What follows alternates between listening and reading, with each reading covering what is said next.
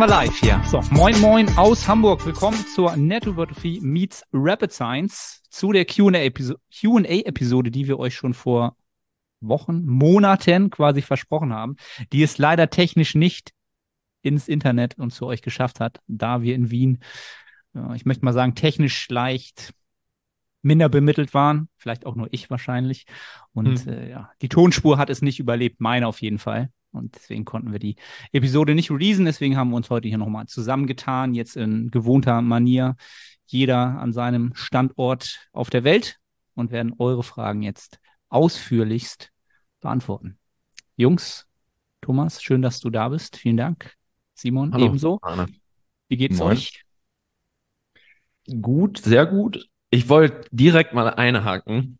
Es ist eine Schande, dass die letzte Folge nicht online gegangen ist. Ja, die war richtig gut. Gar nicht, gar nicht aufgrund des Q&As, sondern auf der Wette, die in diesem Q&A. Ah, ja, habe ich gar nicht gedacht. Oh, ah, davon wurde. weiß ich gar nichts mehr. Und ich will sie jetzt nicht nochmal aufkommen lassen, weil ich glaube, das äh, passt. Ja, also wisst ihr, was ich meine? Ja, ja, so aufgewärmt, das ist nix. Ja, nee, das ist nix. Aber die Leute haben definitiv was richtig Starkes verpasst. Deswegen, Arne, ich bin dir ein bisschen böse, dass das nicht geklappt hat. Ist völlig in Ordnung. Da, ja. muss, da muss ich mit leben, da muss ich mit um.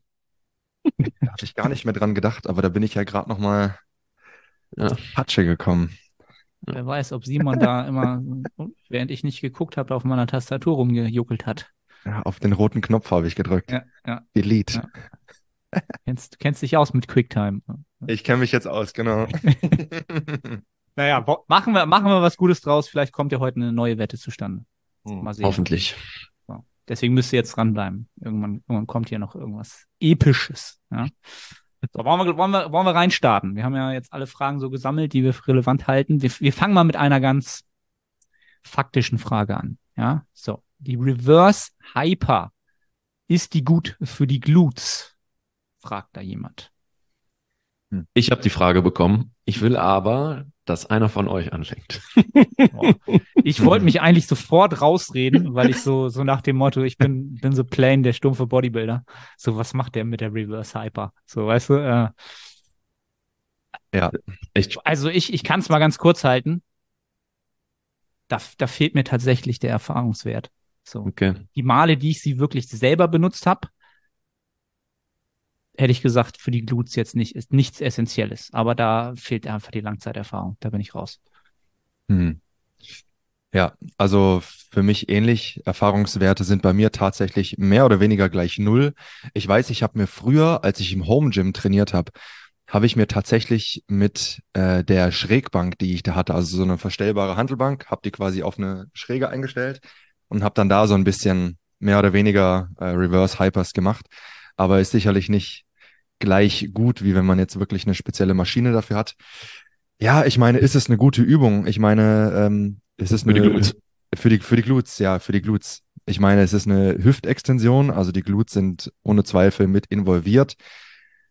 Ist es ideal? Ich würde jetzt mal vermuten, rein, wenn ich mir so das, das Widerstandsprofil angucke, wahrscheinlich eher nicht so ganz, zumindest mal von der Seite aus betrachtet ähm, weil du am Anfang halt doch relativ wenig Spannung auf den Glutes hast, dann dafür gegen Ende in maximaler Extension relativ viel.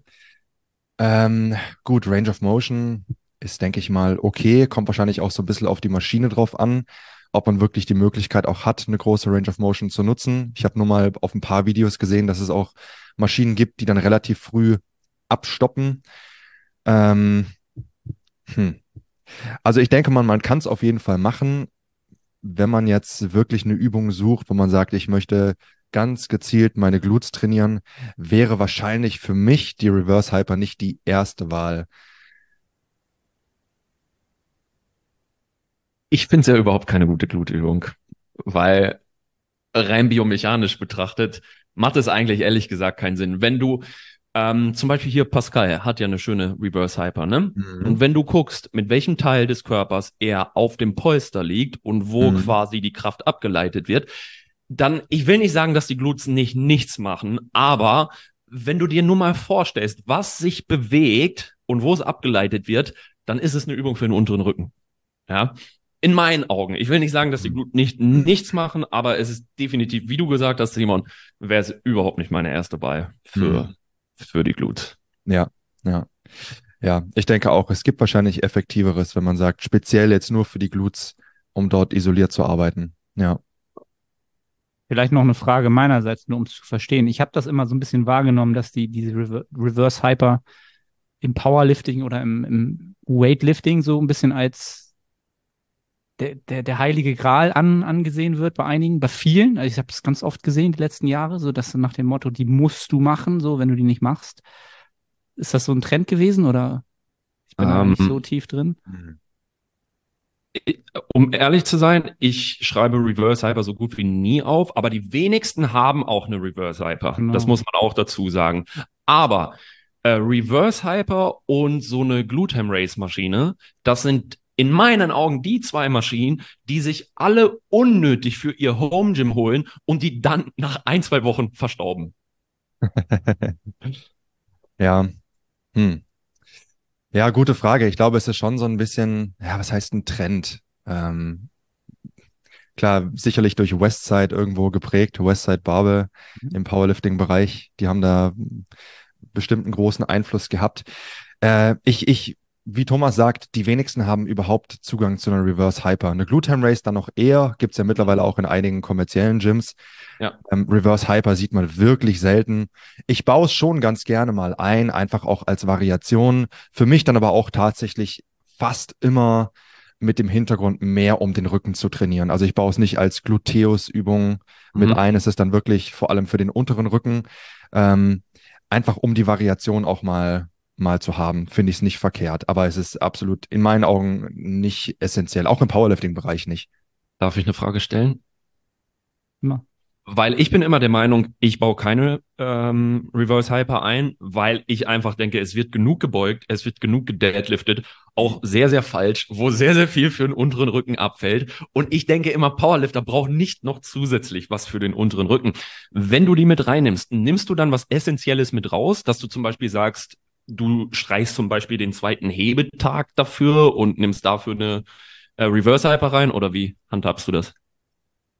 Boah, würde ich super fallspezifisch abhängig machen. Also in, in meinen Augen kann es schon durchaus Sinn ergeben, den unteren Rücken auch speziell aufzutrainieren, auch im Powerlifting-Bereich, auch on top auf das, was eh schon gemacht wird.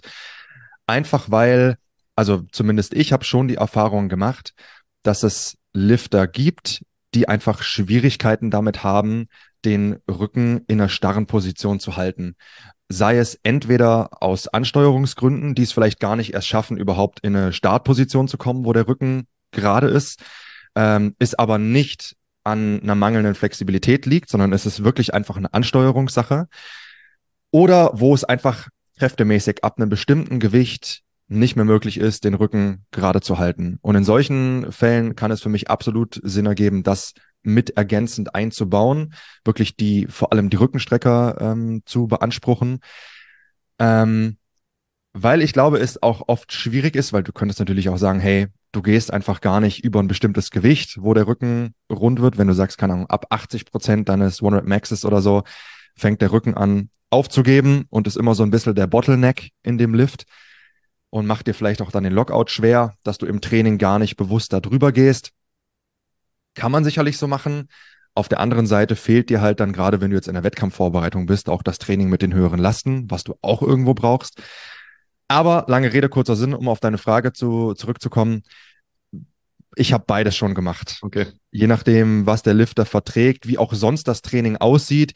Ähm, ich habe zum Beispiel auch jetzt gerade äh, in jüngster Vergangenheit einen Fall gehabt, da habe ich so gemacht, waren zwei Kreuzhebetage. Ich habe an dem zweiten Kreuzhebetag, ich glaube, ein oder zwei Sätze weniger heben lassen und dafür dann mehr über Okay. einen Rückenstrecker gemacht. Ähm, also über eine Hyperextension, ähm, dass ich das so quasi ein bisschen ausgeglichen habe. Jo. Also zwecks schwachen Rücken, ich könnte jetzt ein paar Gegenargumente einwerfen, Ja. über die wir diskutieren könnten, aber ich glaube, das bräuchte einen eigenen äh, Podcast. Also ich will dir jetzt nicht reingerätschen, Simon. Du hast deine Meinung. Ich hätte nur ein paar Ideen, warum das vielleicht Mhm. abweichen könnte. Mhm. Ist aber egal. Aber im Endeffekt ist es eigentlich so wie immer, wenn ich das raushöre, du musst halt die geeignete Mischung für denjenigen finden und die kann Genau. nun mal aussehen, wie sie halt aussieht. Also du hast da keine feste ja. Regel, dass du sagst, ich streiche jetzt das zweite Heben und nimm dafür die Reverse Hyper rein oder ähnliches. Mhm. Okay. Absolut. Ich folge da keinem 100% starren Muster, weil es in meinen Augen auch gar nicht möglich ist, dass so ja. Klar, du kannst bestimmten Prinzipien folgen, ne, dass du sagst, vielleicht tendenziell machst du es eher so und so, aber am Ende ist es äh, in meinen Augen abhängig vom, von der Situation, wie viel Luft noch nach oben ist, um vielleicht was extra einzubauen ja. oder ob du dafür was anderes einbüßen musst. Ähm, und manchmal ja. auch ein bisschen Bauchgefühl? Mit Sicherheit auch ein bisschen Bauchgefühl. Ne? ich meine, gerade gerade bei dieser Thematik, also wenn du jetzt und ich will jetzt gar nicht zu weit ausholen, aber wenn du jetzt zum Beispiel um, um äh, einen Rundrücken beim Heben, wenn es darum geht, du musst natürlich auch immer erstmal gucken, liegt es wirklich am, am Rückenstrecker oder sind ja. es vielleicht, ist es vielleicht der Gluteus, der, der zu schwach ist? Das wäre mein Gegenargument gewesen. Genau, das, das kann natürlich auch immer sein. Ähm, aber in aller Regel, wenn ich so ein Muster sehe, die meisten Übungen, die ich dann dagegen einbaue, sprechen sowieso beides an. Ich meine, selbst bei einer Hyper-Extension, wenn du sagst, du machst die auf eine Art und Weise, wo du den Rücken die ganze Zeit statisch hältst, in einer geraden Position. Und letzten Endes ist es eine Hüftbeugung und Streckung. Du hast immer auch den Gluteus mit dabei. Also es ist ja nie so, dass du ganz isoliert jetzt nur die Rückenstrecker trainierst. Von daher greifst du eigentlich eh meistens beides so ein bisschen an. Mhm. Ähm, ja, anyways, ich äh, verliere den Faden. ja, ich glaube, wir haben es ganz gut zusammengefasst und am Ende jeder, der Zugang dazu hat, für den kann es sicherlich zu Zeiten ein Slot im Training sein, der, den man mal nutzen kann und auch sicherlich davon profitieren wird. Down, One down, Max down the road. Und, ja, wollen wir sehen. Zerbrochene Menschen. Ja. In der Mitte zerbrochen. Alright, komm, kommen wir zur nächsten Frage. Ich mische mal immer äh, jeweils eine durch von jedem von uns, die wir reinbekommen haben. Ähm, wir nehmen mal die mit der, mit, die passt natürlich zur aktuellen Zeit. Wie mit Angst vor Krankheit oder Erkältung in der Prep umgehen habe schon Panik und Paranoia manchmal, wenn jemand in der Bahn hustet. Und ich glaube, das kann man sicher sehr gut, auch auf, ob das eine Bodybuilding-Wettkampf-Prep ist oder eine Powerlifting-Prep, ist ja eigentlich völlig egal, ne? außer je nachdem, wie lang, wie lang das ist. Ähm, ja, wie sollte man damit umgehen? Hm. Du bist hier der größte Bodybuilder von uns, Arne. Also bitte. also grundsätzlicher Tipp dafür, ja, macht immer die Herbstsaison. Macht niemals eine Frühjahrssaison, ja, weil ihr dann im Sommer den Großteil der Diät im Sommer habt und dort die Erkältungsgefahr schon mal so viel geringer ist als jetzt in den kalten Tagen. Das ist der, der Haupttipp. Und die Wettkämpfe sind im Herbst auch einfach viel, viel besser. Ja, das ist der, der erste Tipp, den ich da geben kann. Und grundsätzlich ist diese Angst, die irgendwann aufkommt, etwas, womit man lernen muss, umzugehen. Also das ist in gewisser Weise wieder zu lernen, dass man es eigentlich nicht grundsätzlich kannst du es nicht verhindern. Du kannst natürlich Maßnahmen eingehen, um es unwahrscheinlicher zu machen. Natürlich einfach Menschenmengen äh, meiden in der Zeit, was du in einer Bodybuilding-Wettkampf-Prep sowieso ab einem gewissen Moment tust, weil du einfach keine Energie mehr hast. Ja, also da sinkt das Risiko schon mal und natürlich eine gewisse Hygiene. Also wascht euch, wascht euch die Hände jedes Mal, wenn ihr nach Hause kommt. Und vor allen Dingen auch, ja, Tipp meinerseits, wenn ihr viel unterwegs seid, auswärts seid und euch unterwegs was zu essen holt, ja, oder ins Restaurant geht oder kurz bei Subway reingeht, vorher Hände waschen. Immer Hände waschen. So. Also das, ne, das ist einfach eine ganz simple Sache. Hat meine Oma mir früher schon immer gesagt. Ja, ich höre das immer an meinen Ohren klingeln, komm nach Hause, immer erstmal Hände waschen, Junge. So, ja. Da, hab, da hast du dann schon, schon viel getan und alles darüber hinaus liegt dann aus meiner Sicht nicht in deiner Hand. Und dann ist das, was du dann noch vorher tun kannst, genügend Zeit einzuplanen. Ne? Also für, für diese, für den Zeitraum, den du brauchst, drei, vier, fünf, sechs Wochen on top einplanen. Denn so eine Erkältung kann dieser Tage halt aus meiner Erfahrung dauern die dieser Tage einfach länger. Das ist nicht mehr getan mit diesen acht, neun Tagen, sondern eher 14. Vielleicht manchmal drei Wochen. Und die musst du dir dann rausnehmen einfach, weil das Training dann natürlich einfach pausieren muss. Das Kaloriendefizit muss dann auch pausieren. Ähm, ja, das ist alles, was ich dir so, so mitgeben kann. Und äh, ja, Hygiene. Und wenn es passiert, dann passiert's. Akzeptanz finden. Als Athlet dann das tun, was du tun musst, nämlich krank sein und auskurieren. Und dann geht's danach weiter. Also ich glaube, ich habe wenig Preps erlebt, wo wo nicht mindestens mal ein Anflug von der Krankheit war von zwei, drei Tagen oder tatsächlich mal zehn Tage komplett pausiert werden musste. weil ein kleiner Infekt da war oder irgendwas. Und das hat niemand am Ende ähm, irgendwas gekostet. Also, dass, dass die Prep irgendwie schlechter wahrgenommen wurde, wenn der Zeitraum vorher passt. Soll ich mal eine kleine Anekdote bringen? Hau raus. Simon, kannst du dich noch erinnern, über was wir mal diskutiert haben?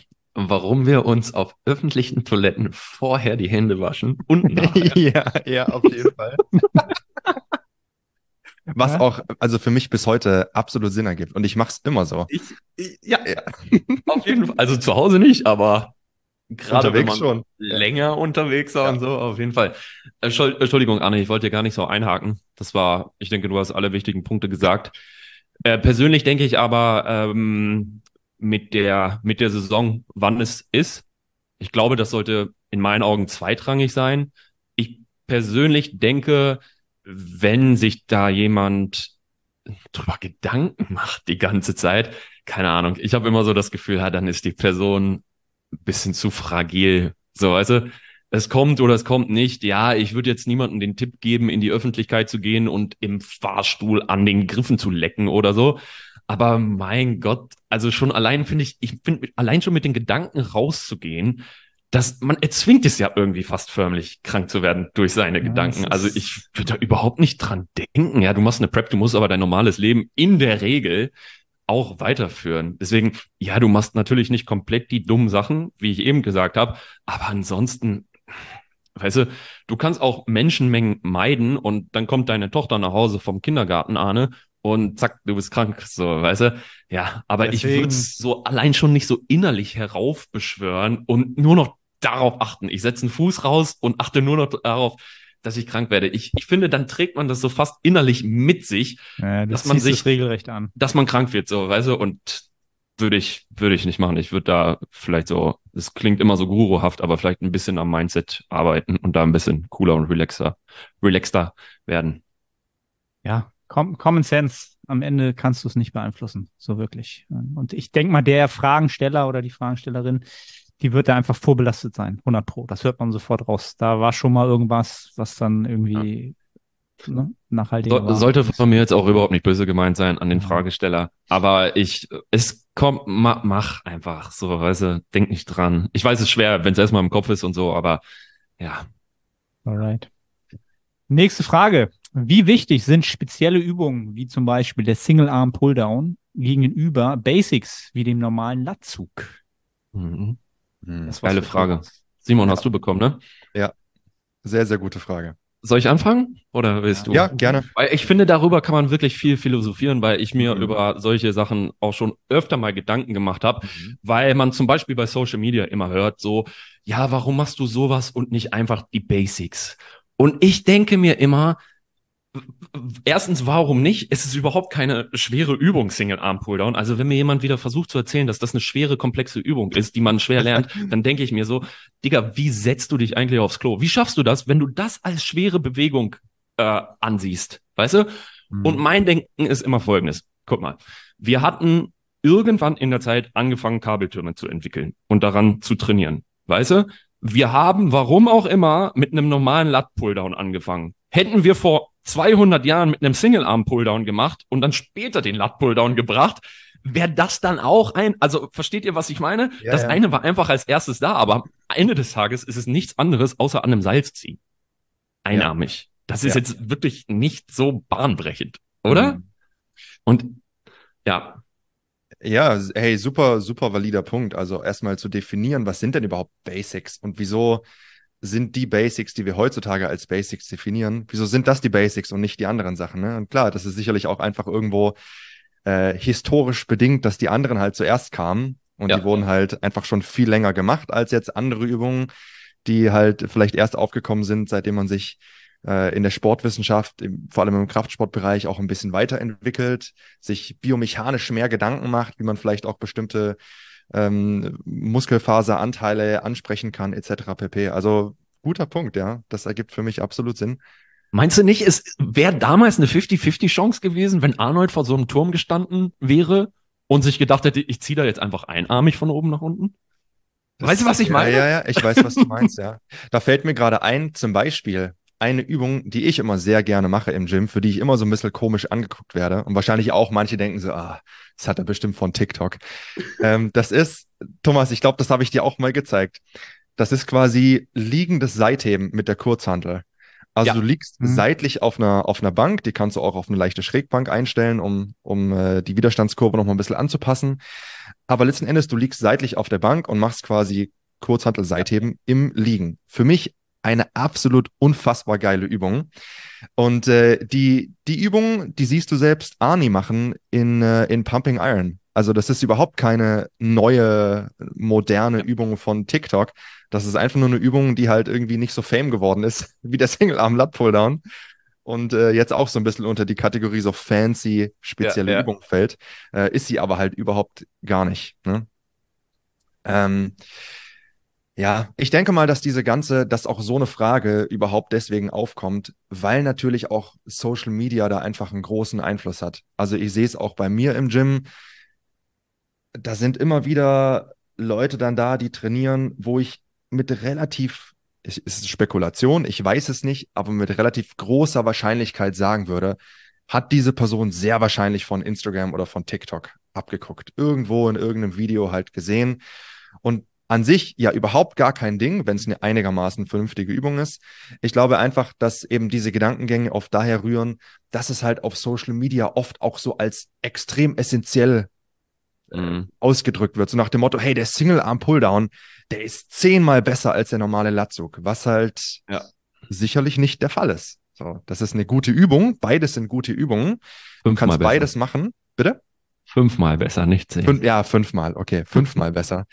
Ähm, aber es ist eben nicht so dieses, hey, wenn ich jetzt nur noch Single-Arm-Lat-Pulldowns mache, statt normalen Latzug oder Klimmzüge, äh, ich werde sicherlich nicht meinen Lat auf einmal verdreifachen im nächsten Jahr. Das wird nicht passieren. Da gibt's andere Sachen, mit denen das vielleicht funktioniert, aber nicht mit so einer kleinen Variation der Übungsauswahl. Deswegen machen, deswegen ist es auch eine, die Seuche jetzt, es werden überall an jedem Kabelzug werden jetzt äh, Seitheben am Kabel gemacht. Also in Hamburg auf jeden Fall. Ja. Überall, du kannst, kannst nicht mehr trainieren, selbst mittags. Alle machen Seitheben am Kabel. Mhm. Überall. Wisst ihr, was bei uns im Gym mittlerweile richtig krass ist? Hm.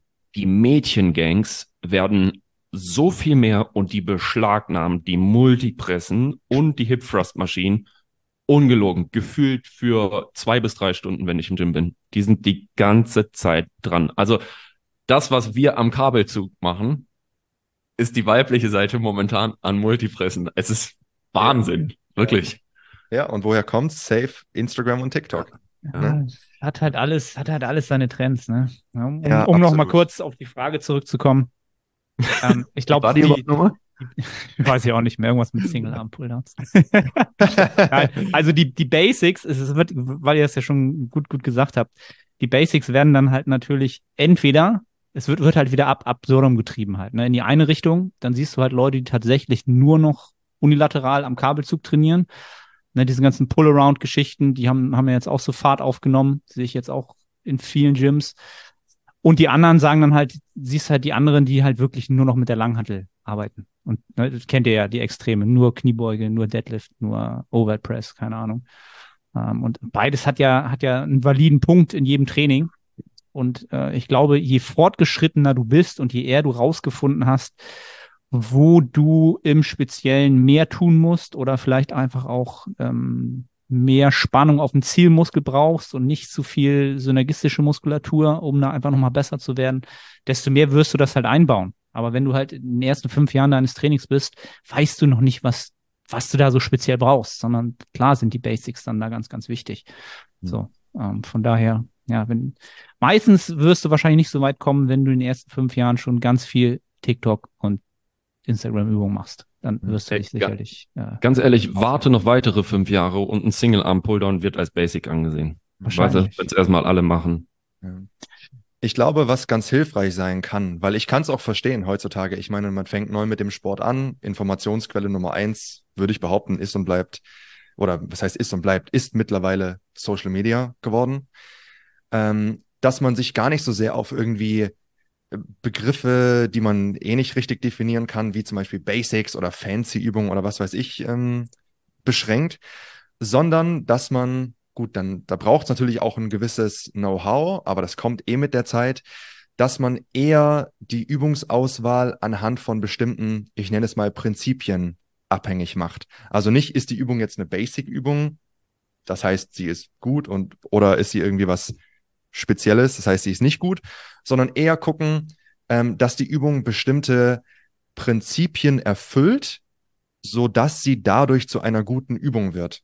Ne? Also zum Beispiel, wenn es jetzt um Muskelaufbau geht, man könnte sagen, okay, ich schaue mir an, wird die Zielmuskulatur über eine große Range of Motion bewegt? Ja, nein. Wenn ja, ist das wahrscheinlich schon mal eine eher etwas sinnvollere Übung, als wenn du jetzt nur Partials in der verkürzten Position machst mit der Übung. Ne? Zum Beispiel sowas wie, könnte man auch sagen, Reverse Hyper würde zum Beispiel darunter eher fallen. Ne? Wäre ein so ein Ding. Das zweite, wird auch tatsächlich die Zielmuskulatur zum limitierenden Faktor am Ende des Satzes. Ne? Wenn du bis zum Muskelversagen gehst und du willst deinen Bizeps trainieren, versagt wirklich der Bizeps oder machst du irgendeine komische Übung, wo vielleicht, weiß ich nicht, deine Unterarme vorher auf, aufgeben oder vielleicht deine vordere Schulter oder keine Ahnung. Ne? Das wäre auch so ein Faktor. Dann vielleicht, wissen wir mittlerweile, ähm, wird bei der Übung die Zielmuskulatur, sofern möglich, in, ähm, in eine gestretchte Position gebracht. Wäre vielleicht auch so ein Ding, was man mit berücksichtigen könnte. Ähm, dass man eher schaut, dass man Übungen nach solchen Prinzipien betrachtet und weniger nach einer bestimmten Begrifflichkeit. Wisst ihr, was ich meine? Ich finde, so kann dann ein Single-Arm Lat Pull-Down, wenn man mal diese Liste durchgeht, ist der sehr wahrscheinlich absolut tip-top, obwohl es eine fancy Übung ist. Ähm, wohingegen vielleicht eine Basic-Übung absolut nicht so gut sein kann, weil sie vielleicht deutlich weniger von diesen Boxen tickt, wie man so schön sagt, als vielleicht diese fancy Übung. Ne? Ähm, gleichzeitig findet man vielleicht auch raus, hey, es gibt jetzt so eine geile neue Übung von TikTok, die machen alle. Dann geht man mal diese Liste durch und merkt, hey, die ist halt überhaupt nicht besser als, weiß ich nicht, Langhantelrudern oder so. Ne? Also ähm, von daher glaube ich, ist es ganz sinnvoll, wenn man sich sowas erarbeitet, wie so eine kleine Checkliste mit bestimmten Prinzipien, die zumindest aus Hypertrophie-Sicht Sinn ergeben und das dann durchgeht, wenn man eine Übung betrachtet. Ja. Hier können wir schließen. Macht Sinn. Absolut. Nee, aber äh, Simon, ich gebe dir vollkommen recht. Ich sag auch immer, allein schon mal ein bisschen Anatomie verstehen, weißt ja, du? Voll. Dann würdest du auch mal hinter einer Übung nicht immer nur die Übung sehen, nicht immer genau. nur diesen Single-Arm-Pulldown als solches, Exakt. sondern Exakt. du würdest sehen, was macht der Lat. Und wenn du das verstehst und die Übung das abdeckt, was der Lat macht, dann ist es eine gute Übung. So, weißt du? Punkt. Richtig, richtig. Genau, genau das ist es. Und dann kann man eher noch argumentieren, wenn du jetzt irgendwie, wenn jetzt jemand zu dir herkommt und sagt, hey, du musst dich dann noch so und so auf der Maschine hin positionieren, dann ist es noch besser, wo du dann sagen kannst, ja, vielleicht, vielleicht aber halt auch nicht, weil es bringt für die Zielmuskulatur nicht wirklich mehr. So, weißt du? Ähm, aber klar, man muss halt auch natürlich erstmal an diesen Punkt kommen und wie du sagst, sich dann mit der Materie auch theoretisch einfach befassen. Aber es lohnt sich. Also wer denke ich, langfristig in dem Sport sein will, sich da ein bisschen Know-how anzueignen.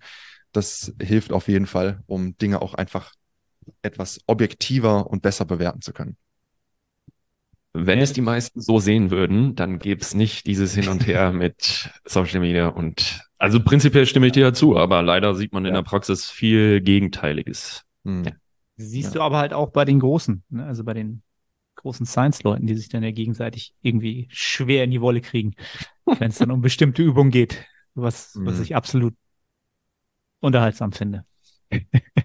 Alright, nächste Frage. Ähm, wie würdest du ihr bei fünf Trainingstagen ein Split wählen, um deine Schwächen zu bearbeiten? Hm, soll ich einfach irgendwas sagen? Ja. nicht, nicht irgendwas.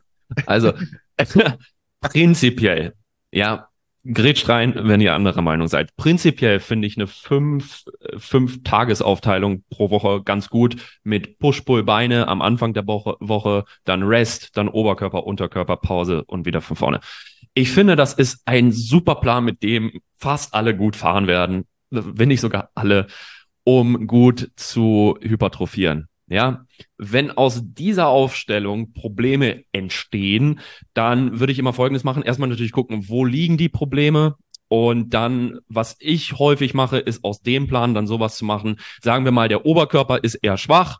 Dann würde ich zum Beispiel Push-Pull-Beine machen und hinten raus in den letzten zwei Einheiten nochmal Push-Pull machen. Ja, und wenn die Beine gut sind, dann lassen die bei einmal ähm, und die anderen kriegen zweimal ab und das würde ich im Prinzip immer so aufstellen, je nachdem, was die Schwäche ist. Ja, wenn zum Beispiel, wenn du, wenn du, ich sag mal, zwei Schwächen haben solltest und zum Beispiel Brust und Beine schlecht ist, dann würde ich halt den Rücken einmal trainieren und in der Kombi, genau wie ich es gerade gesagt habe, zum Beispiel Push und Beine zweimal machen. Fertig. Also so würde ich erstmal den Anfang machen aus dieser Konstellation. Es gibt bestimmt noch tausend andere Wege, aber so relativ easy, relativ simpel, finde ich.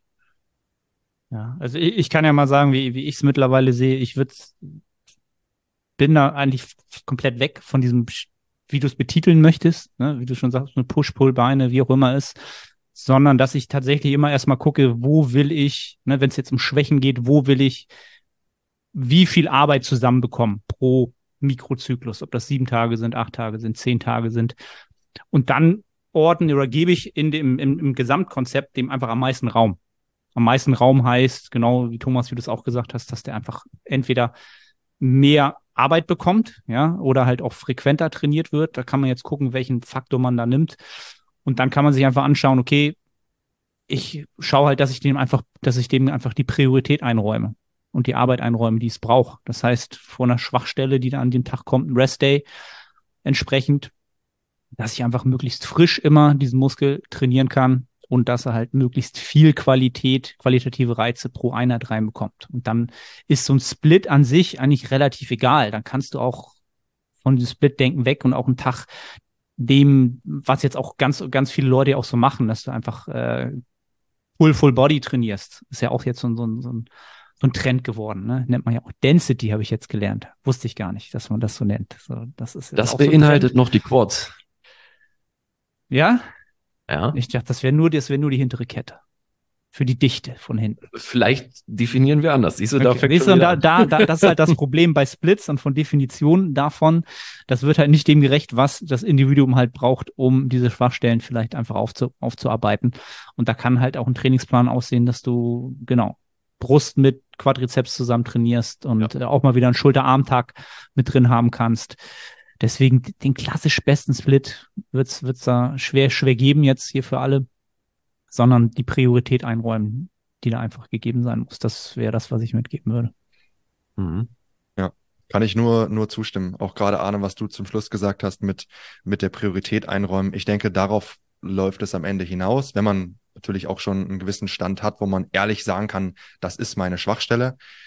Und ansonsten finde ich aber auch super, ähm, ich, mein eigenes Training ist zum Beispiel auch gerade genauso, wie es Thomas beschrieben hat, ähm, mit, mit Push-Pull-Beine, Oberkörper, Unterkörper, beziehungsweise entfällt bei mir der zweite Unterkörpertag. Aber ich finde diese Aufteilung, es ist natürlich oft, wenn, wenn Leute diese Fragen stellen, sie wollen gerne so ein bisschen was Praktisches auch, so, hey, was mache ich jetzt für die Praxis? Und ich finde, mit mit der Aufteilung hat man einfach schon mal einen super Start, von wo aus man dann natürlich noch weiter anpassen kann und wo man dann auch, jetzt wieder auf das, was Arne gesagt hat, zurückzukommen, dann auch sagen kann, selbst innerhalb dieser Aufteilung priorisiere ich. Also wenn ich zum Beispiel sage, hey, meine, weiß ich nicht, meine seitliche Schulter ist schwach, naja, dann könnte ich sagen, ich fange auch meine Push-Tage mit der seitlichen Schulter an. Oder ich mache vielleicht sogar noch ein bisschen seitliche Schulter am zweiten Unterkörpertag oder so. Ne, dass man wirklich auch, auch wenn das oft so ein bisschen, äh, ich sag mal, gegen die Intuition oder eher gegen das, was man vielleicht ursprünglich gelernt hat, geht, dass man wirklich knallhart mit dem anfängt, was einfach zu schwach ist. Und wenn es halt der Bizeps ist, dann mache ich vielleicht auch sogar Bizeps vor meinem Rückentraining. So, dann ist das halt so, ne? Ähm, ja. Und danach nur Pullover. Und dann nur Single Arm Pulldowns. Okay, oder so. Und Pullover. Aber Arne, ey, Density Day, das war vor zwei, drei Jahren. Echt? Okay, ich habe das ja, nicht auf jeden Fall. Du bist das, doch auch in der Wien-Bubble drin, du müsstest das auch wissen.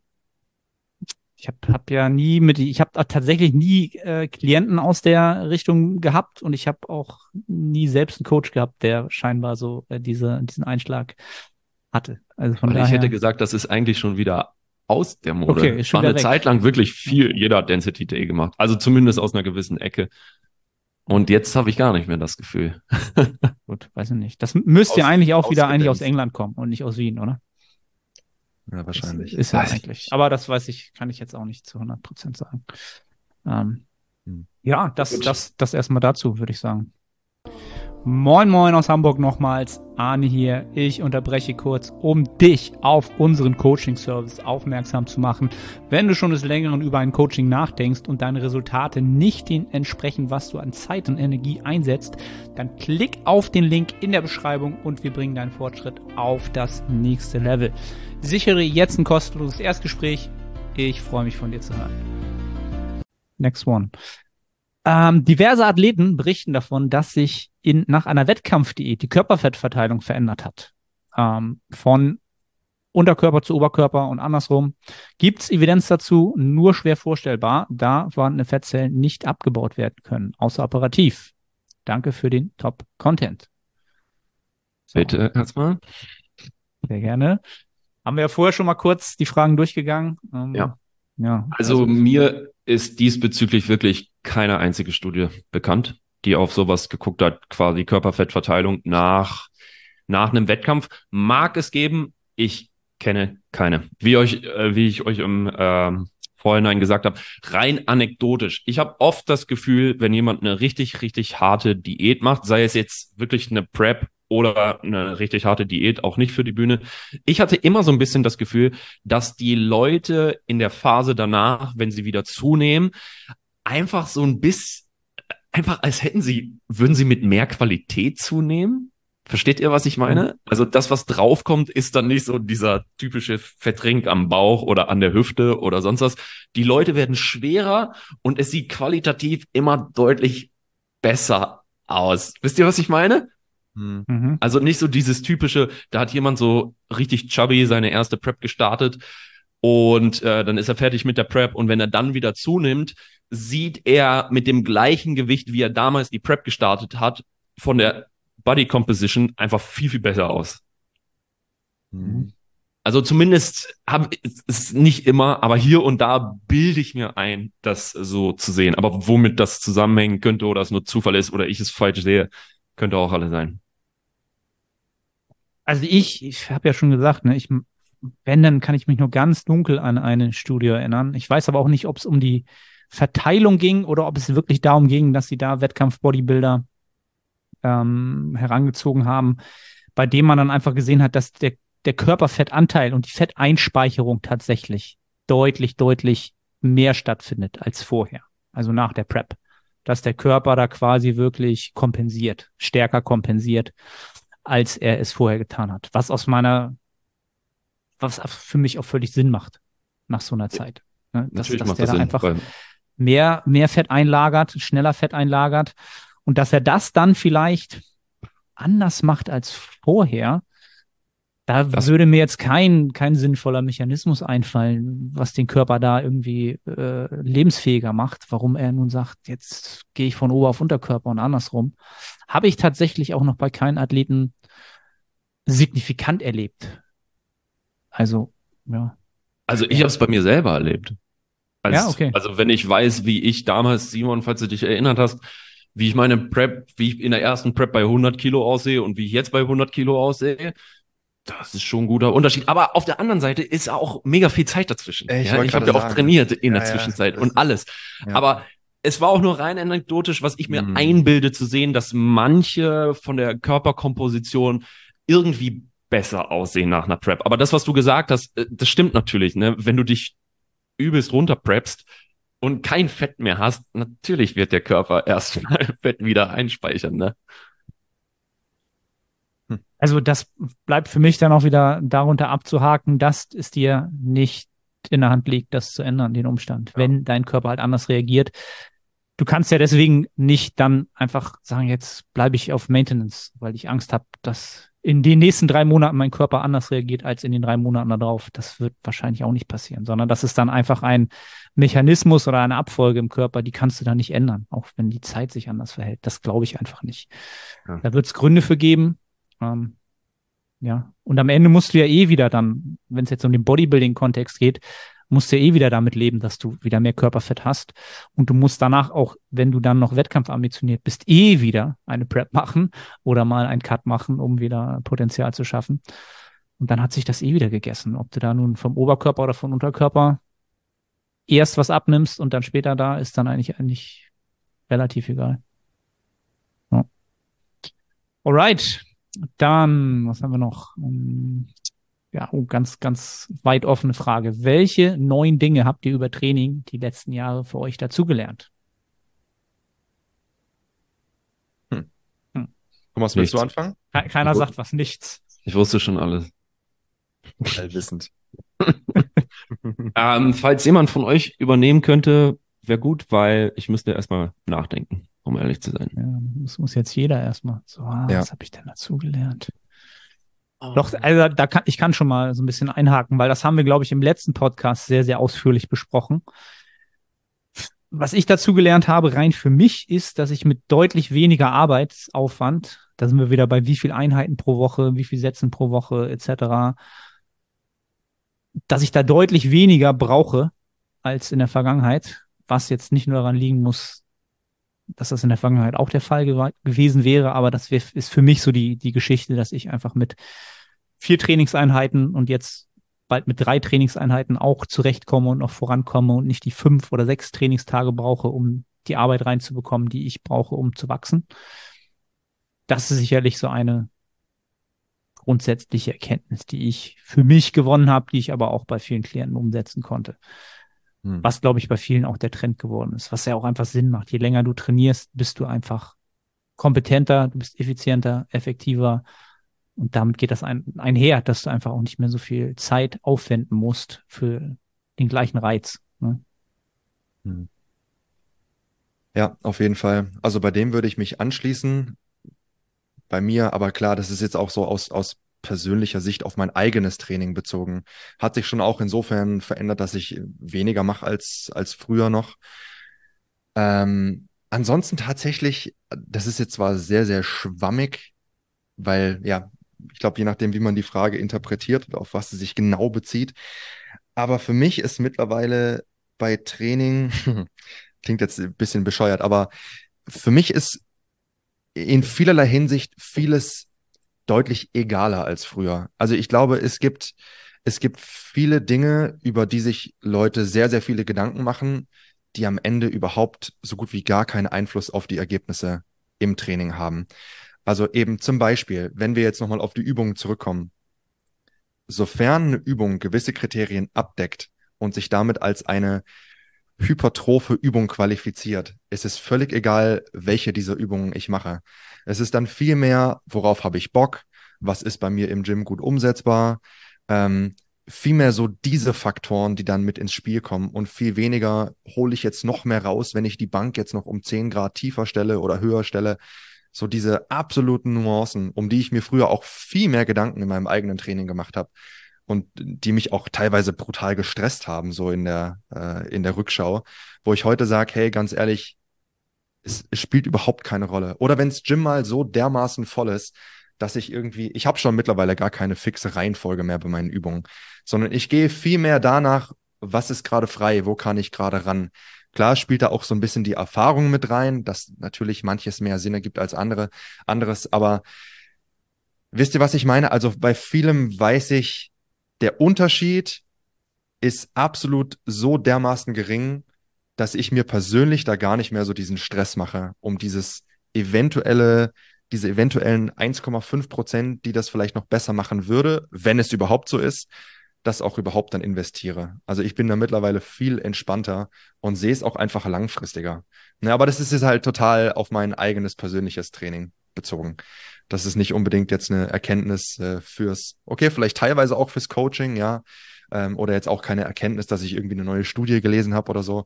Also falls das die, der Sinn der Frage war, dann habe ich hier absolut äh, vorbeigeschossen. Aber ja, das kommt mir jetzt so in den Sinn. Kann ich, kann ich mich aber absolut anschließen. Dass einfach eine gewisse Leichtigkeit mittlerweile einfach herrscht, was, was Training und Trainingsintervention angeht, dass man das einfach deutlich entspannter sieht.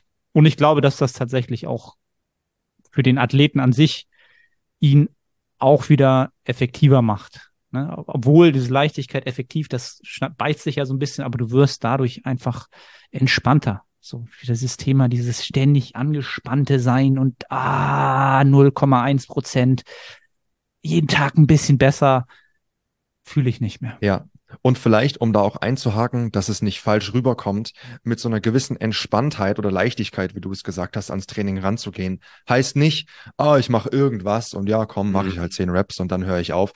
Das ist es überhaupt nicht. Es ist nur mittlerweile kann ich einfach viel besser meinen Fokus setzen, dass ich weiß, hey, auf die Dinge kommt es an. Ich muss absolut Vollgas geben an der Übung, an der ich gerade bin. Eben, das muss eine vernünftige Übung sein.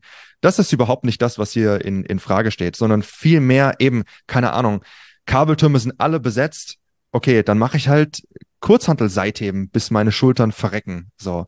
Also diese Intensität im Training, die ist absolut da. Also auch bei meinem eigenen Training, ich mache eigentlich alles bis RPE 10.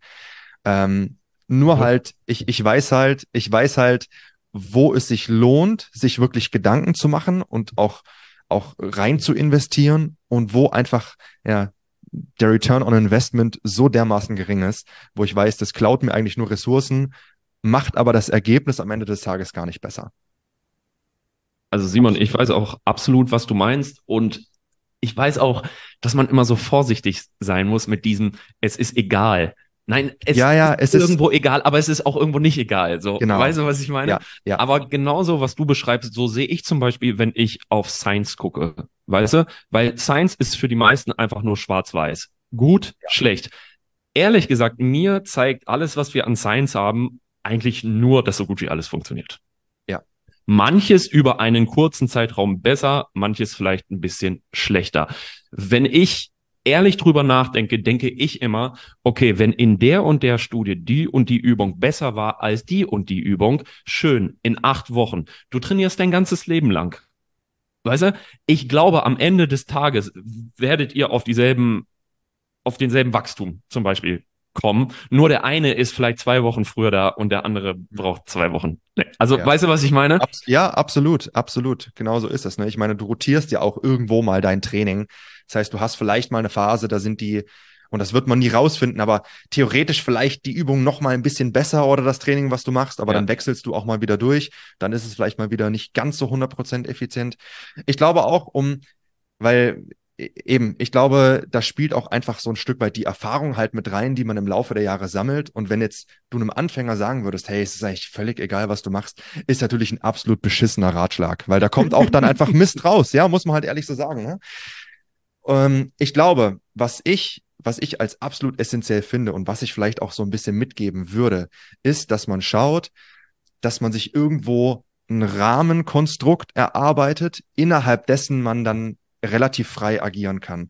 Also eben, solange bestimmte Kriterien erfüllt sind, wie zum Beispiel die Intensität im Training muss einfach da sein. Ne? Die Übungen müssen bestimmte, ich sag mal, biomechanische Kriterien abdecken, um qualifiziert zu sein. Wenn solche Sachen gegeben sind, dann hast du innerhalb dessen, zumindest wenn es um Muskelaufbau geht, einfach sehr, sehr viel Spielraum. Ja. Das ist, äh, was ich immer versuche zu sagen, wenn ihr mal darauf achten würdet, wie ihr Progress macht und ob ihr überhaupt Progress macht und das dafür sorgt, dass Progressive Overload entsteht, dann würdet ihr euch über andere Sachen viel weniger Sorgen machen. Weil wenn du jetzt Seitheben mit Kurzhanteln machst und das die ganze Zeit progressierst, natürlich wird da Wachstum entstehen. In, in, in der Regel zumindest so, weißt du? Und ob du das jetzt am Kabelturm machst und auch progressiv dran gehst, wird auch Wachstum entstehen. So, weißt du? Und ich glaube, ich kann dadurch, weiß einfach dadurch, ich kann viel relaxter dran gehen, weil am Ende des Tages wenn ich irgendwas für die Brust mache, ja, dann drücke ich irgendwas und da sehe ich zu, dass ich stärker werde oder äh, mehr Gewicht bewege oder mehr Reps mache, ja. Und selbst wenn es mal nicht die allergeiste Übung ist, vielleicht muss ich einfach mal eine Übung nehmen, weil das die Übung ist, die ich am ehesten im Gym machen kann, weil sonst immer alles besetzt ist oder sonst was so. Weißt du? Würde ich vielleicht gerne was anderes machen? Ja, vielleicht. Hält mich das andere zurück? Nein, auf keinen Fall, wenn ich mich anstrenge und für Progressive Overload sorge, so, weißt du? Und solange die anatomischen ähm, ich sag mal, Bedingungen stimmen, um einen Muskel zu trainieren, ja, Abduktion der Schulter zur Seite, ja, dann werde ich meine seitliche Schulter trainieren. Ob das mit einer Kurzhantel ist, mit einem Kabel oder mit Bändern, so, mit ja. Gummibändern, so, weißt du? ja. Ja. Äh, mir sind sogar noch zwei Sachen eingefallen in der Zwischenzeit, weil ich so ein bisschen überlegt habe, ähm, woran habe ich früher gedacht oder was habe ich früher gemacht? Eine Sache wäre zum Beispiel gewesen, ich glaube, hätte mich so vor sechs bis zehn Jahren gefragt, hätte ich gesagt, man muss die Grundübung machen. Und die Grundübungen sind definitiv besser als alles andere, also Squat, Bench, Deadlift sozusagen oder Klimmzüge oder Overhead Press, weil früher war immer so dieses Denken verankert, weil man selbst halt noch ein bisschen dämlicher war. Ja, irgendwie, das sind die Grundübungen, die müssen besser sein. So, weißt du, das ist eine Sache, die ich halt komplett verworfen habe. In Hypertrophietraining Ja. benutze ich die mittlerweile eher seltener, um ehrlich zu sein. Ja, Soll aber ganz- nicht heißen, dass die nicht gut sind. Ja. Und Punkt Nummer zwei ist, immer erst die komplexen Übungen und dann zu den Isolationsübungen. Ja. Das war halt früher so. Vor Ja, ja, sechs bis zehn Jahren war das Ja. das gängige Muster. Wenn du da was anderes gesagt hast, dann warst du nämlich der Idiot.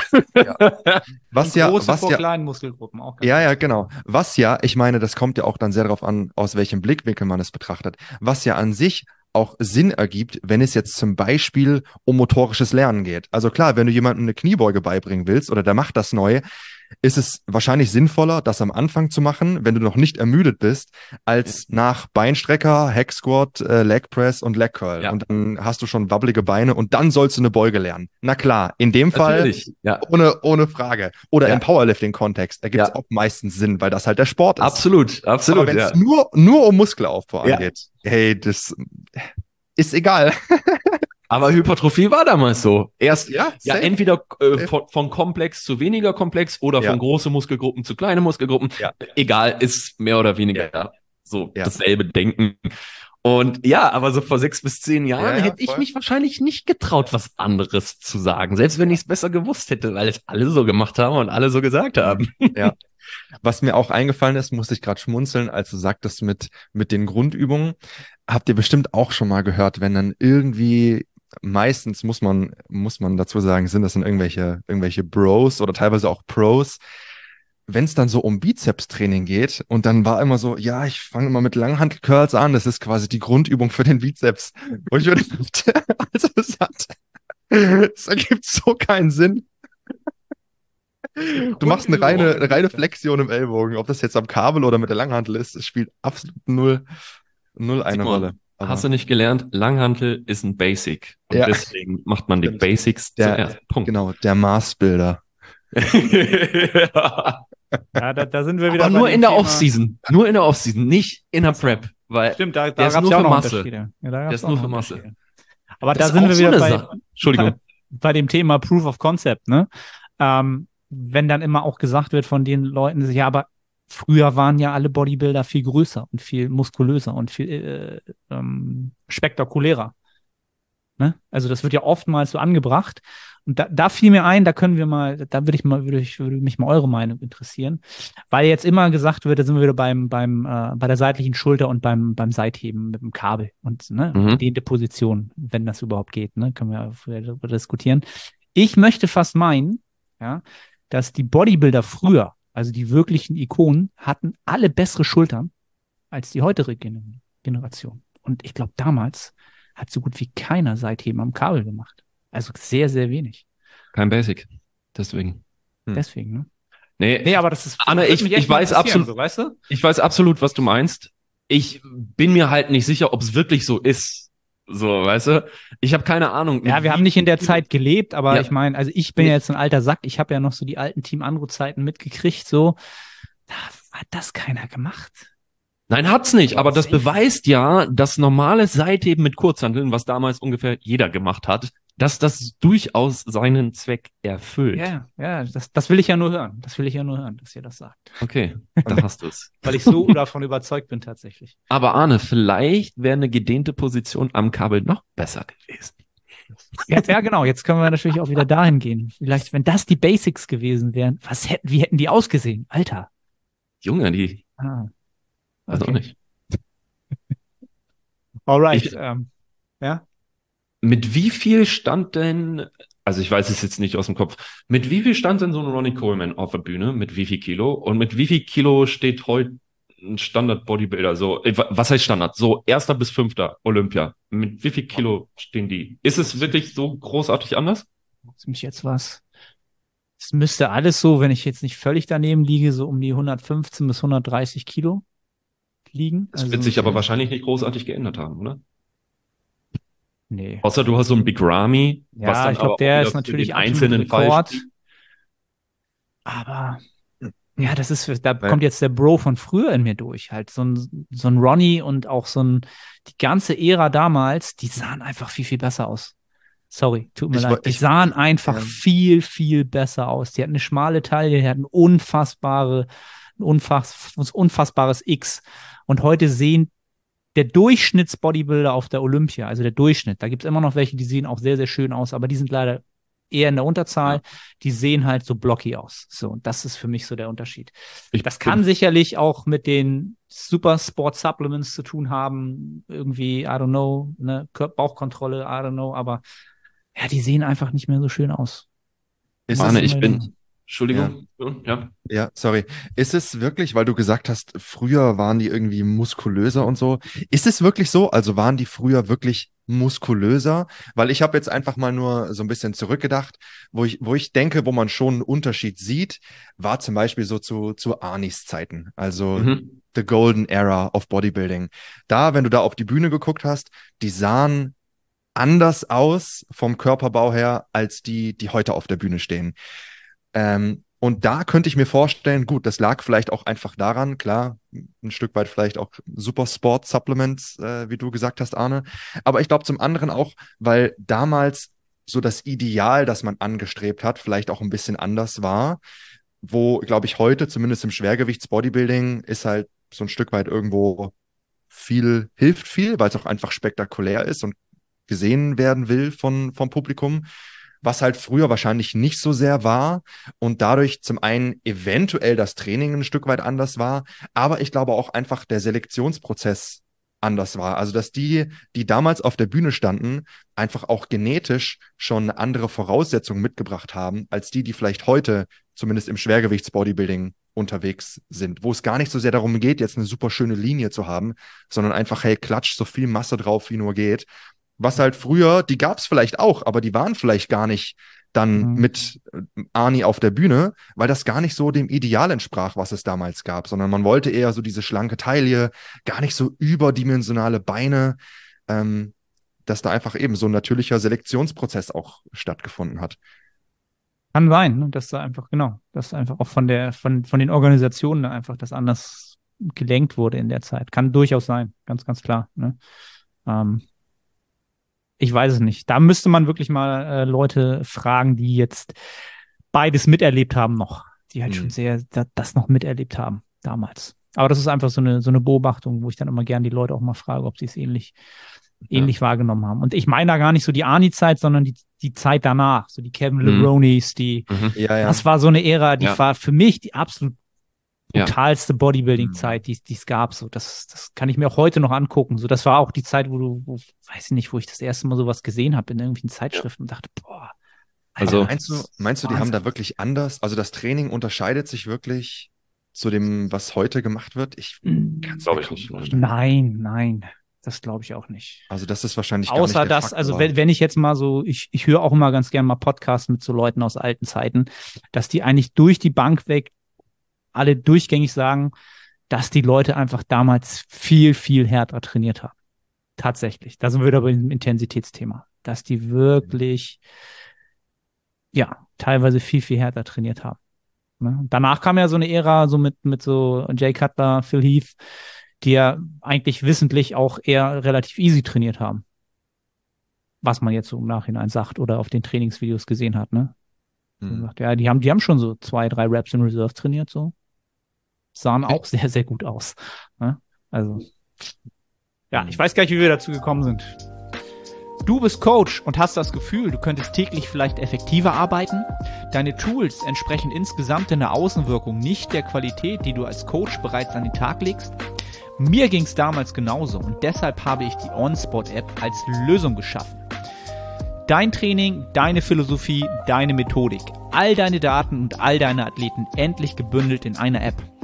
Coaching ist ein Qualitätsprodukt. Mit OnSpot sind die Zeiten vorbei, in denen Behelfslösungen der Qualität deines Coachings nicht gerecht wurden. Von jetzt an kannst du dein Trainingssystem gezielt auf all deine Athleten anwenden. Du kannst von überall auf deine Daten und auf all deine Athleten zugreifen.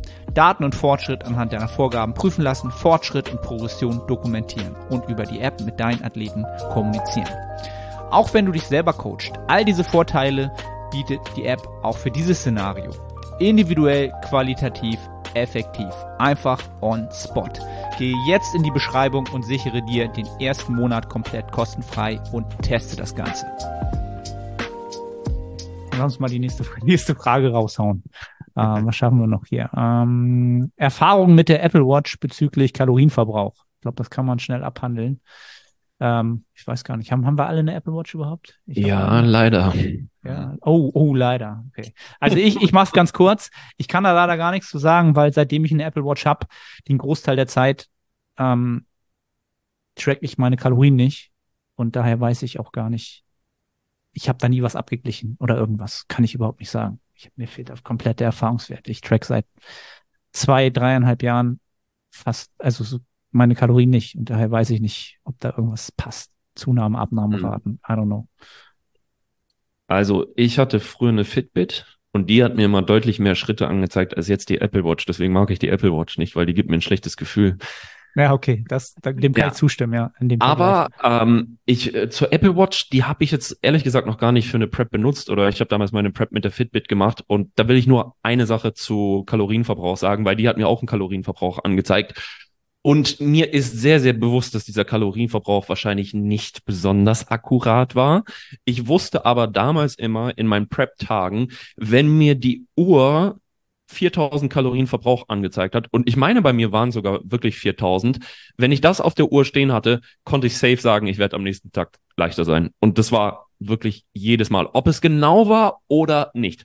Man sagt ja immer, ne, wenn etwas immer falsch gemessen wird, aber zumindest immer, gleich, dieses dann, falsche ja. gleich ist, dann passt es auch irgendwo. Und da hätte ich bei meiner Uhr damals gesagt, das hat sehr, sehr gut gepasst. Wenn die mir 4000 angezeigt hat, dann wusste ich safe, okay, hier bin ich im grünen Bereich und ich werde nächsten Tag leichter sein. ja. Simon?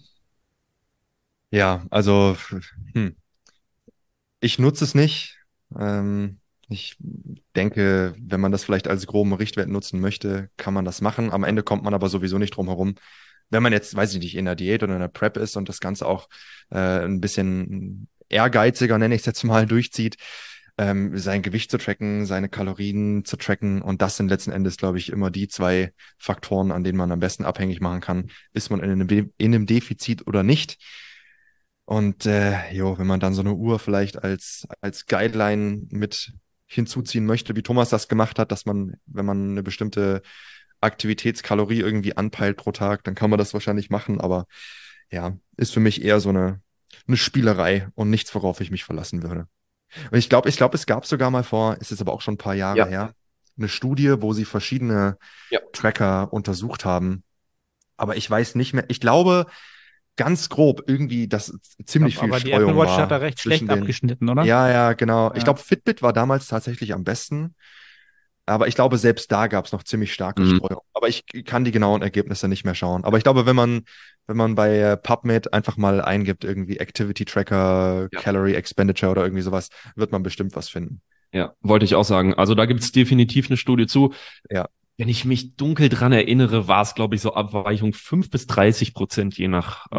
ähm, oder 10 bis 3, irgendwie sowas. Ich mag mich aber auch täuschen. Aber gibt es, sollte leicht zu finden sein online. Ja, ja.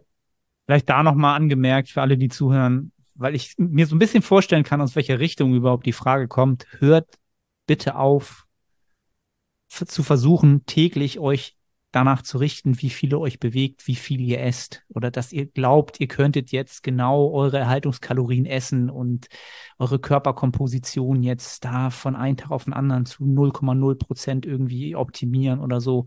Lasst das, lasst das sein. Das wird euch nach unten hin, nach oben hin, aus meiner Sicht und vor allen Dingen aus meiner Erfahrung mit vielen, vielen Menschen nur stehen lassen in dem Sport. Ihr werdet nicht keinen Meter weiterkommen, wenn ihr euch nur mit dem Kalorienzählen und dem Kalorienverbrauch entsprechend ähm, befasst, sondern einfach mal eine Kalorienmenge ungefähr anpeilen, die ein, zwei, drei Wochen kontinuierlich durchkonsumieren und dann seht ihr auf der Waage, wo die Tendenz hingeht. So.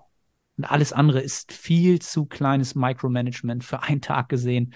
Euer, wenn euer Körper sprechen könnte, würde er euch auslachen er wird euch auslachen. Sagt, du denkst jetzt, du bist schlauer, also echt, weißt du? Lass das, lass das bitte sein. Bitte, bitte, bitte. Gut, ich glaube, eine letzte schaffen wir noch und die ist sowieso, da werden wir uns sowieso, glaube ich, ja. Ich hau sie mal raus. Woher weiß ich, ob ich zu wenig Volumen oder zu wenig Intensität einsetze? Um es ein für alle Mal zu klären, habe ich die Frage jetzt hier nochmal rein. Thomas, das ist was für dich. Ja, das finde ich auch.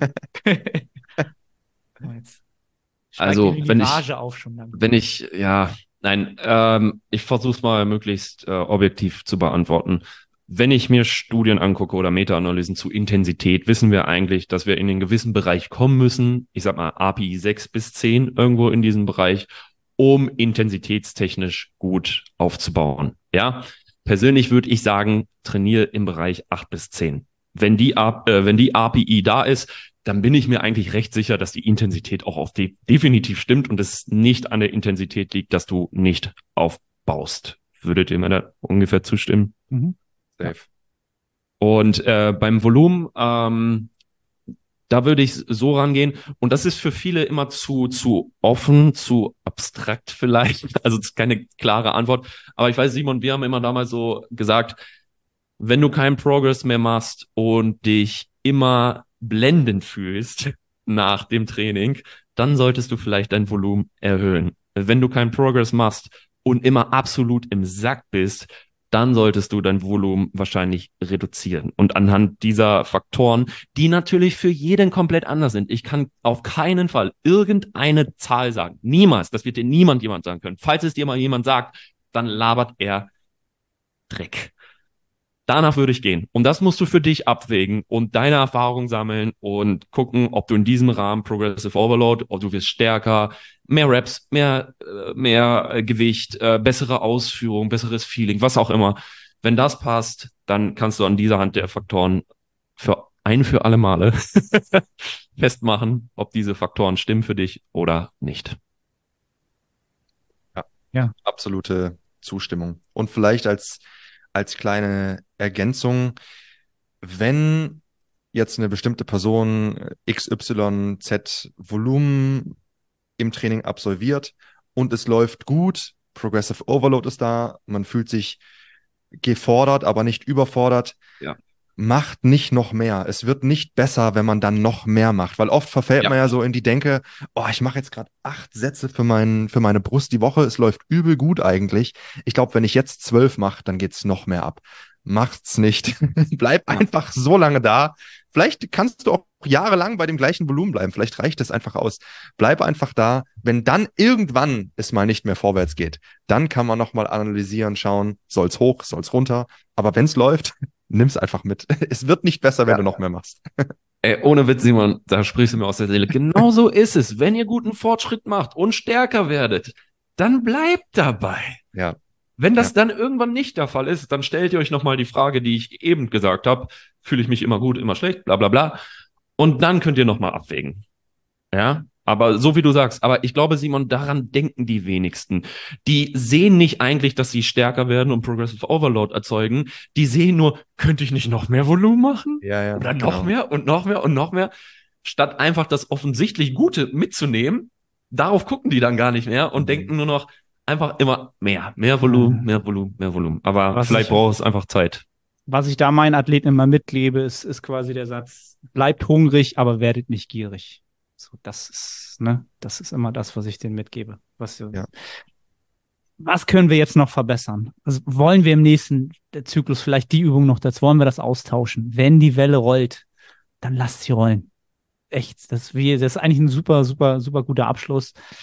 Wenn ihr im Training vorankommt, ihr habt ein Setup gefunden, ihr habt einen Split gefunden, in Anführungsstrichen, der funktioniert, meldet euch bei Social Media ab geht trainieren, geht essen, geht mhm. schlafen und wenn es dann ja. nicht mehr weitergeht, dann kommt ihr wieder raus. Ja. Die, darf ich noch eine Sache sagen? Ja.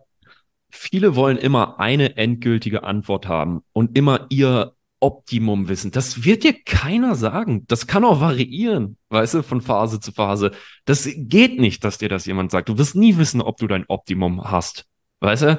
Und wenn du stärker und besser wirst und Training dir Spaß macht, alles gut. Mach das jahrelang, alles gut. Und dann kommst du schon zum Ziel. Yes. Alright, haben wir, glaube ich, eine oh, bisschen mehr als eine Stunde, glaube ich, so rausgehauen. Haben jetzt nicht, nicht alle Fragen, aber die anderen sind jetzt sehr, sehr zu vernachlässigen. Nicht, dass sie nicht wichtig wären, aber das wird jetzt den Rahmen hier sprengen. Ähm, ja, cool. Jungs, äh, erzählt noch mal den Leuten, was, äh, was ihr ähm, monatlich da so raushaut. Ich weiß, dass das immer Wir, krass, wie man das aufruft. ja. Wie immer ein kleiner Hänger an der Stelle. Simon, soll ich übernehmen diesmal? Mach gerne, ja. Wenn ihr mögt, könnt, ihr- könnt ihr unseren Newsletter abonnieren, den ihr auf www.strengthminds.de findet. Dort werden wir in der Regel einmal im Monat zwei Studien analysieren, schriftlich. Wer lesen mag, kann sich anmelden for free. Und das machen wir jeden Monat. Zumindest ist das ein kleiner Teil von dem, was wir jeden Monat machen. Tut es. Es lohnt sich. Es lohnt sich. Gerade wenn ihr den Content, den den es sonst so hier auf dem Podcast gibt, feiert, weil man das dann auch mal wunderbar nochmal äh, nachlesen kann und nicht nur im Ohr hat. Was dann, glaube ich, auch nochmal einen großen Unterschied ausmacht. Ja, cool. Jungs, gibt's von euch noch irgendein Update von euch persönlich? Bodybuilding, Wettkampfpläne, äh, Marathonpläne? Äh, bei Von mir eigentlich nicht? Tatsächlich nicht, nee. Ne? Nee, Es läuft, ich reite die Welle. Wir reiten alle die Welle. Bei mir auch gerade, Simon. Also, Läuft gut? ja, läuft gut. Ja, schön. Also wir melden uns jetzt alle bei Social Media ab. Ähm, Podcasts kommen auch nicht mehr. Wenn sie wieder kommen, dann, dann sind wir gescheitert. Ja, dann wisst ihr, das Training, dann wisst ihr, das Training läuft scheiße bei uns. Dann kommen wir hier wieder online. Genau. Alright.